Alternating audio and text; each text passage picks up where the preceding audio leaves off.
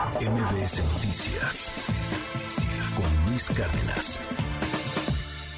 Doctora Laura Coronado, nuestro viernes de cultura digital, que, que íbamos a tocar un tema aparte también, pero hoy amanecemos con esta noticia, intoxicados aquí en la ciudad, hubo intoxicados en Nuevo León, y otra vez el reto viral, un reto viral que preocupa, pues yo creo que a muchos padres de familia. ¿Cómo estás, doctora? Qué gusto. Feliz de estar con ustedes en este viernes de Cultura Digital, aunque con estos temas que son muy lamentables. Eh, hace rato estabas hablando de Rebelde, entonces te voy a sacar una cita de Rebelde, de Mia Colucci, que decía, qué difícil es ser yo. La adolescencia es difícil, la adolescencia es complicada y a veces nosotros no les damos las herramientas a los niños. ¿De dónde sacan el tafil? ¿De dónde sacan el ribotril, que es este clonazepam? eh, pues de los cajones de sus mamás. O sea, en realidad, si tú ves cuánto cuesta este medicamento, que además es con receta médica, pues está, dependiendo de la presentación, en 300, 400, 800, mil pesos. Me han contado, ¿no? no es que yo tomé esas cosas. Pero más allá de eso, incluso con la melatonina hay que tener mucho cuidado, que te la venden como si fuera vitamina. Eh, es que nosotros como sociedad, como millennials, estamos utilizando estos apoyos que a veces necesitamos por el estrés y por una serie de cuestiones y normalizamos el consumo de estos medicamentos y muchas veces no los guardamos con, con cierta seguridad y por lo tanto los niños tienen acceso. Estamos hablando de menores de edad, de 14, 15 años los que están involucrados en este suceso lamentable y ya dabas la primera recomendación que es la lógica, pues hay que platicar con ellos, hay que sentarse, hay que acompañarlos. Yo sé que a veces la prisa y la inercia a vivir en las grandes ciudades no nos lo permite, pero hay que darnos estos espacios. Y por otro lado, el crear eh, un ambiente que realmente sea el ideal para ellos. Yo sé que estamos hablando de desigualdad, de disparidad, de pobreza. Eh, es difícil ser adolescente y es difícil ser adolescente en México, en donde es difícil tomar el camión y tener el transporte público porque te pueden asaltar y quitarte la mochila. Es difícil porque hay mucha violencia intrafamiliar y hay mucha violencia dentro de la comunidad y lo estamos viendo hasta en, a nivel posgrado. O sea, me sorprende muchísimo el grado de agresividad que podemos tener como mexicanos. Oye, eh, ¿está Familias Enredadas? Exacto. Está tu libro y, hacemos comercial también un poco, porque ahí hablas mucho de estos temas, o sea, de la niñera digital.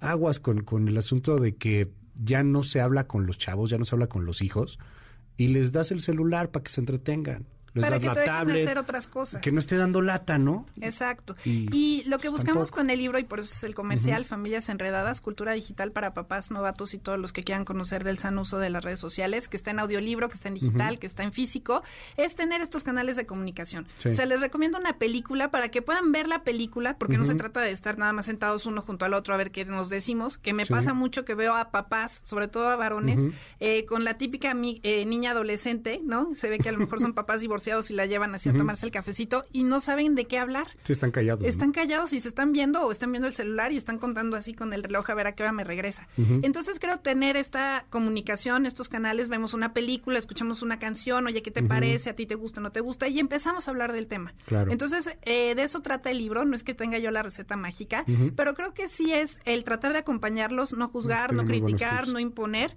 pero sí tratar de que ellos tengan un entorno mucho más saludable. ¿Quiénes son sus amigos? Con quiénes jugaron. Le preguntas cuando llega de la escuela, ¿cómo te fue? Bien. Pero si le preguntas a qué jugaste, con quién jugaste, qué hiciste, pues te involucras un poquitito más. Entonces creo que no es el tema de TikTok, ojo, ya lo hemos dicho muchas veces aquí, es la red que menos filtros tiene, menos moderación tiene, pero no es TikTok es todo lo que está alrededor que te hace llegar a TikTok.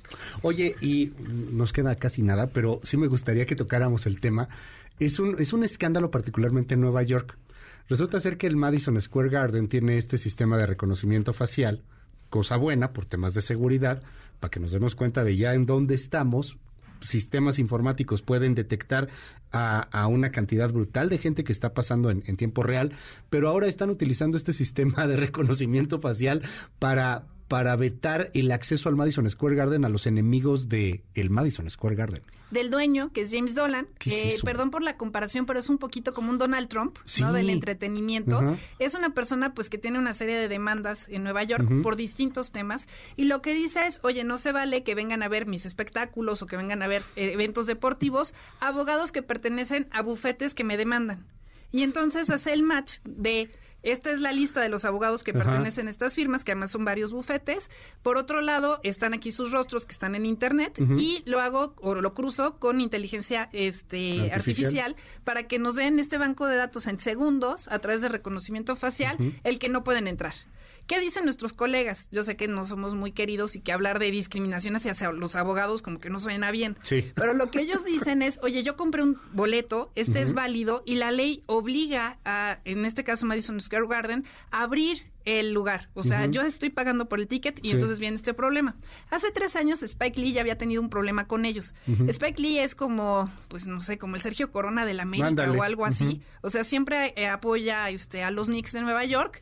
Eh, él dice que ha gastado más de 10 millones de dólares en entradas y le niegan el acceso por la puerta en donde siempre entraba para evadir a la prensa. Entonces, bueno, viene ahí todo un zafarrancho. ¿Qué sucede y qué es lo interesante aquí? Es que hay una legislación de los años 40 que protege a nuestros colegas abogados en donde dice no le puedes negar el acceso porque vaya en contra tuya, porque sea un crítico. Antes era pensado en un crítico de arte y que fueras a ver una obra. Ahora lo que están diciendo ellos es pues no te dejo pasar porque tú puedes venir a recopilar evidencia en mi contra. O sea, imagínate el tema de seguridad. O sea, imagínate, eh, porque lo vemos todavía muy lejano, pero esto puede llegar a pasar porque ya la tecnología existe haces un video o pones un tweet que se hace viral en contra de alguien o de lo que sea, vamos a, suponer en contra del Auditorio Nacional, y un día quieres ir a ver a Gloria Trevi, al Auditorio Nacional, por citarlo de alguna manera, y te reconocen las cámaras eh, de inteligencia artificial, le hablan al guardia y ya no te dejan entrar, aunque hayas comprado tu boleto y todo. O lo Está pasando ya. Debería de usarse, por ejemplo, para personas que son carteristas. Oye, ¿sabes qué? Pues vamos a un evento masivo en el Foro Sol y entonces no vamos a dejar un carterista. a una persona que sea acosador y que esté sentenciado y tal. Pero aquí estamos hablando de una persona que, entre comillas, dices que es tu enemigo. Y este tema, sobre todo a mí lo que me llama mucho la atención, es que la ley de, datos biométricos en Nueva York lo que dice es tú nada más debes de avisarle a la gente que va a pasar por el filtro de reconocimiento facial y están los avisos, pero porque se presumía, se, o sea, se interpretaba que era por seguridad, pero la ley tiene este vacío y estamos viendo esto y vamos a ver qué va a hacer con, eh, con los siguientes temas. Doctora, se nos quedaron ahí algunas cosas en el título. Perdón, este, te seguimos en tus redes. Mil gracias. En arroba soy Lau Coronado, le subo toda esta información de Madison Square Garden.